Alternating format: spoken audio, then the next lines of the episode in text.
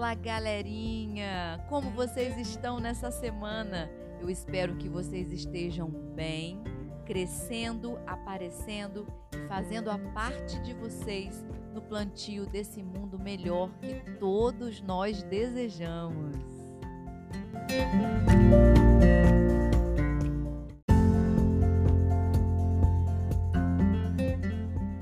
Eu sou a professora Olinda Martins e no nosso encontro de ensino religioso de hoje, nós vamos conversar sobre sentimentos e atitudes.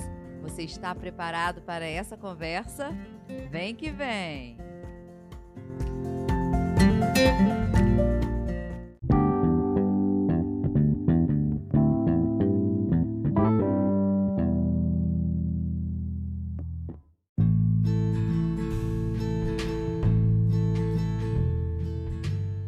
Nosso encontro vai começar com uma poesia hoje, chamada Análise dos Tempos.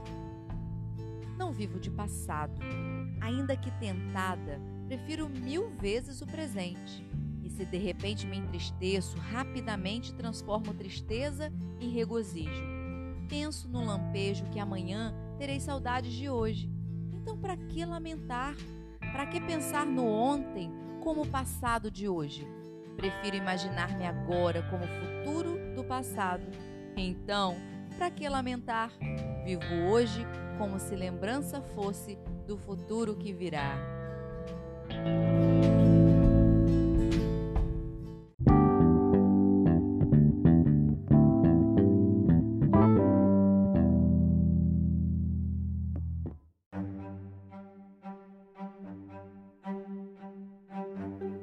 Esse texto nos convida a uma reflexão sobre o tempo que vivemos e sobre a maneira como vivemos nesse tempo.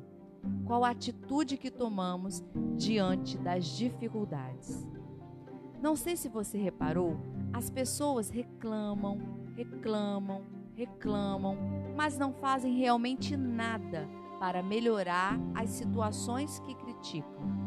Dessa forma, obviamente, as mudanças necessárias não ocorrem. Reclamar sem agir é totalmente inútil.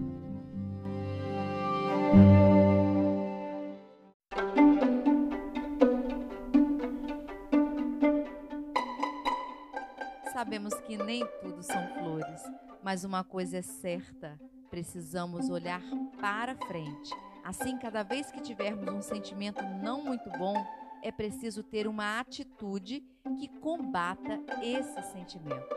Nossas atitudes são as responsáveis por gerar o nosso destino.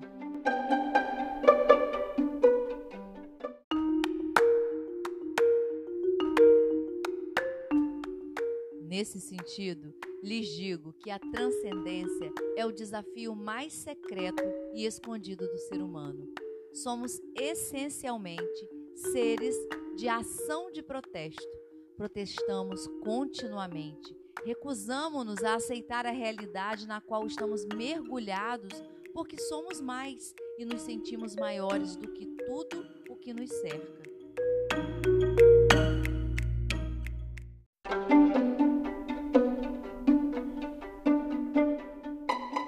Vocês estão ligados que o primeiro passo para ser uma pessoa de atitude é ter um motivo para agir?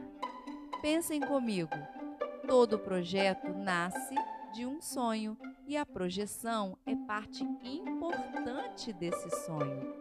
Olhar para frente e imaginar o que deseja realizar é uma estratégia para fazer sua vida melhor e, com ela, o nosso mundo.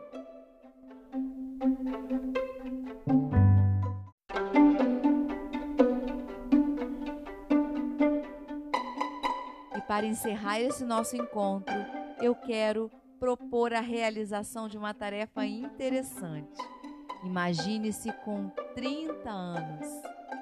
Imagine como é a sua aparência física, qual é o seu contexto familiar, quem são os seus amigos mais próximos, como é a sua vida profissional e a partir dessa imaginação do futuro, escreva uma carta relatando tudo o que você está vivendo nesse tempo.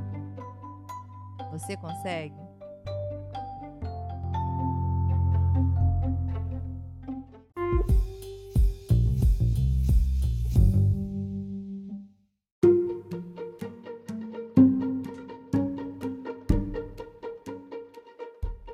Guarde essa carta com muito carinho para que você, quando tiver com 30 anos, possa abrir e reler e lembrar desse dia de hoje.